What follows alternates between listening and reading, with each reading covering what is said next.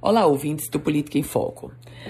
O Partido Socialista Brasileiro vai realizar, o PSB vai realizar em Natal o Congresso Estadual da Sigla. Vai acontecer hoje. Um evento que vai ter como grande anfitrião o deputado federal Rafael Mota. Deputado Rafael Mota, de segundo mandato. Para o evento de hoje estão sendo aguardados o presidente nacional da Legenda, Carlos Siqueira, o deputado Alessandro Molon, do Rio de Janeiro, que é pré-candidato a senador, e o pré-candidato ao governo pelo Rio de Janeiro, Marcelo Freixo.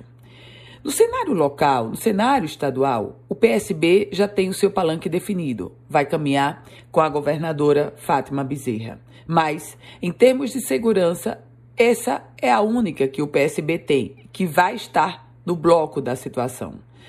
O grande desafio do partido, agora presidido pelo deputado federal Rafael Mota, é compor as nominatas de deputado estadual e de deputado federal. Aliás, começando pelo deputado estadual, o PSB tem dois na Assembleia: Hermano Moraes e Souza Neto. Souza Neto já, decidi, já decidiu não concorrer à reeleição. Hermano Moraes está revendo e vendo a definição se permanece ou não no PSB, por um motivo muito simples: a fragilidade da nominata de deputado estadual no PSB. Já para deputado federal, Rafael Mota tenta construir e atrair outros nomes para o PSB em uma possibilidade ou em um contexto do partido fazer o quociente eleitoral e ele próprio, Rafael Mota, conseguir a reeleição.